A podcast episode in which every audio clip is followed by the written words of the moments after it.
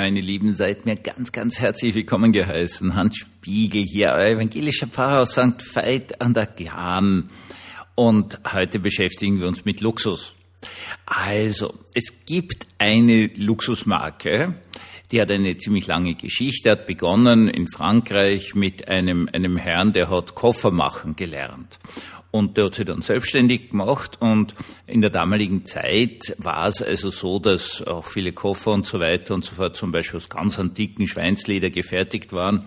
Mein Vater hat noch sowas besessen, unglaublich schwer und, und kaum ein Fassungsvermögen. Und der gute Mann ist dann auf die Idee gekommen, dass er einfach Holzrahmen macht schlussendlich und das Ganze bespannt mit Segeltuch und zwar mit einem gewachsenen Segeltuch. Also eigentlich jetzt auch nichts Besonderes. Das war eine Geschichte aus der Zeit. Sie können heutzutage noch, noch original Segeljacken zum Beispiel bekommen, die einfach dieses Segeltuch sind und gewachsen ist, damit es nicht nass werden.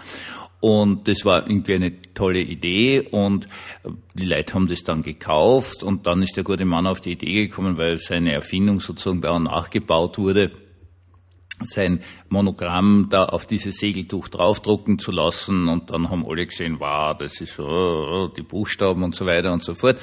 Und die haben das dann halt, ja, und dann ist das halt, hat der Betrieb sehr, sehr gut funktioniert.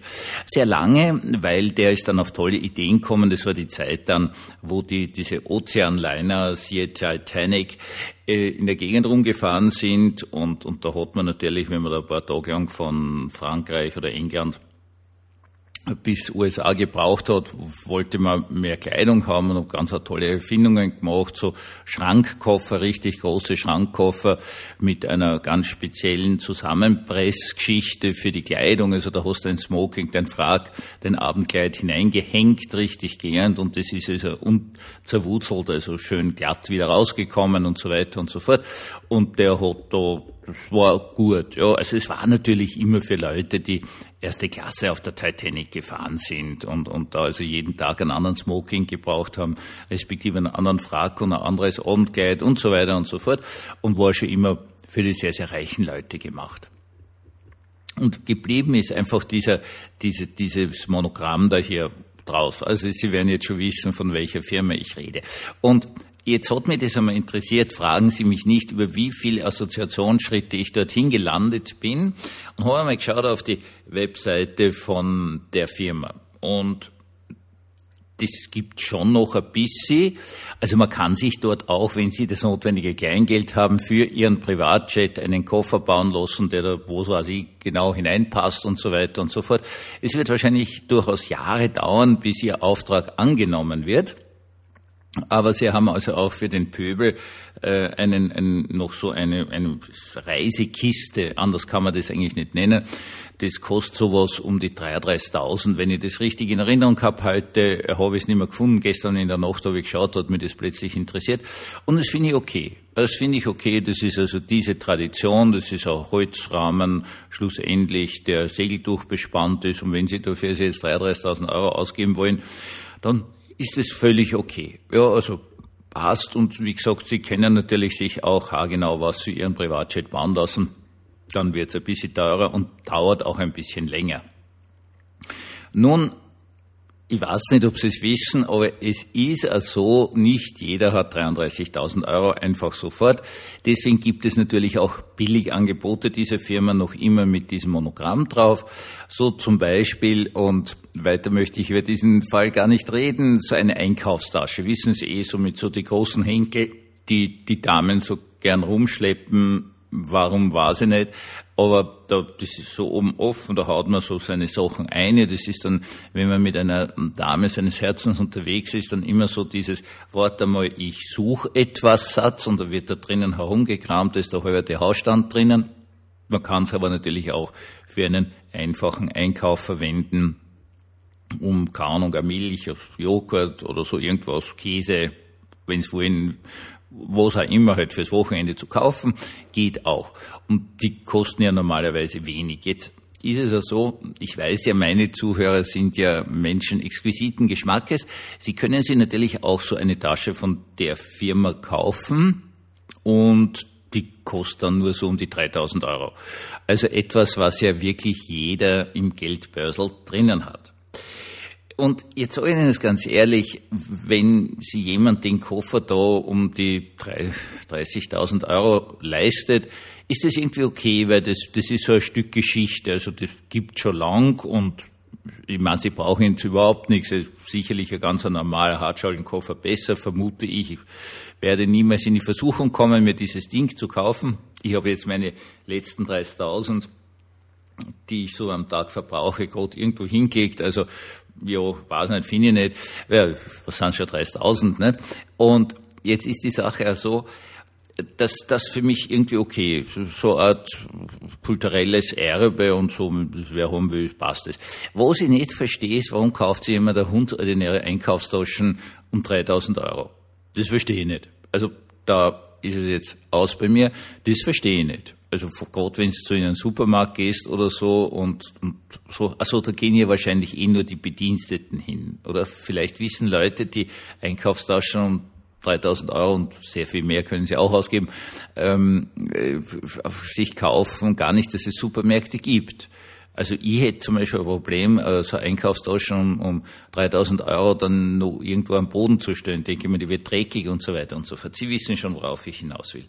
Das heißt auf gut Deutsch, es gibt ganz, ganz viele Menschen, die eindeutig zu viel Geld haben.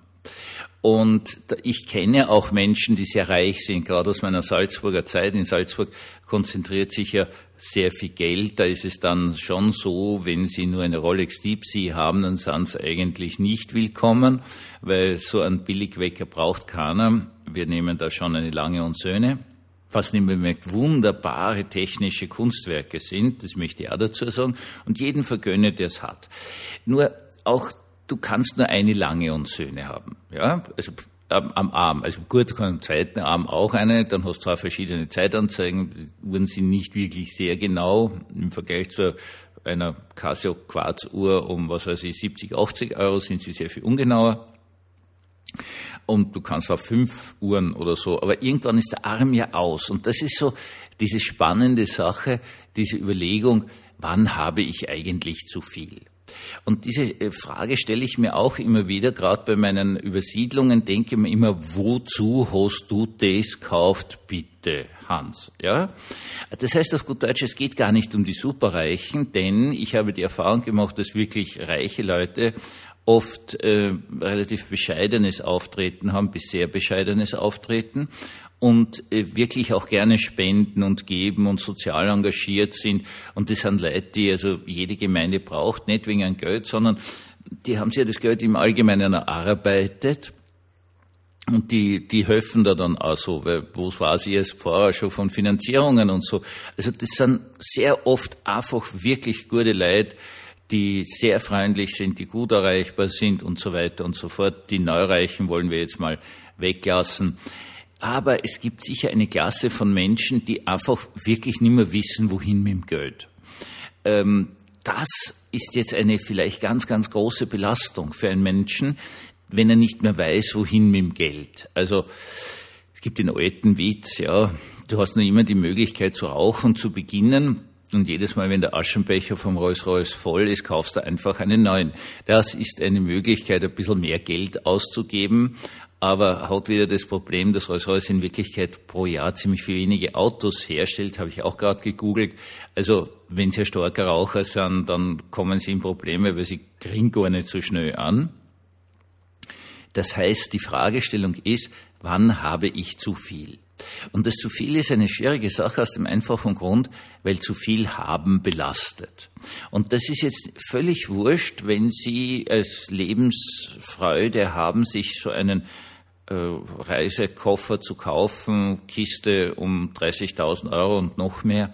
Und das macht ihnen Spaß, ja. Und was weiß ich, sie tun da Sachen hinein, die ihnen ganz, ganz wertvoll sind. Die Fotos ihrer Kinder, die, keine Ahnung, Geburtsurkunde ihres Ururgroßvaters, ähm, getrocknete Blumen von ihrem ersten Date mit ihrem Lieblingsmenschen, dann ist das völlig in Ordnung, dann ist das gut. Und sie sehen das und schauen da eine und denken sie, ah, das ist, das ist der Rahmen für diese Dinge, die, die mir so wichtig sind. Ist das super? Ist einfach komplett super. Nur, sie können natürlich auch viel, viel weniger Geld ausgeben für, ich weiß jetzt nicht, was sage ich denn jetzt? Was, was sage ich? Also irgendwelche Dinge, die man sammeln kann, die man so mitnimmt und, und sie denkt, na, das wäre schon nett, das könnte ich brauchen. In Wirklichkeit braucht man es nie. Und dann liegt es herum und verstaubt irgendwo oder nimmt ihnen Platz in ihrem Kasten weg und, und das hält sie fest. Das ist nämlich das große Problem. Äh, es geht gar nicht um die Menge des Reichtums, es geht um das Zeugs, das man hat. Um eine liebe Freundin von mir zu zitieren, Zeugs hält fest. Zeugs hält fest, das ist eine ganz, ganz wichtige Geschichte und man muss Zeugs auch immer wieder loswerden oder man ist so gescheit, dass man sich vom Anfang an gar nicht zulegt. Denn unser Leben, meine Lieben, geschieht jetzt. Und alles, was wirklich entscheidend ist, geschieht in diesem Sekundenbruchteil, wo Sie gerade meine Worte hören. Das ist das Leben.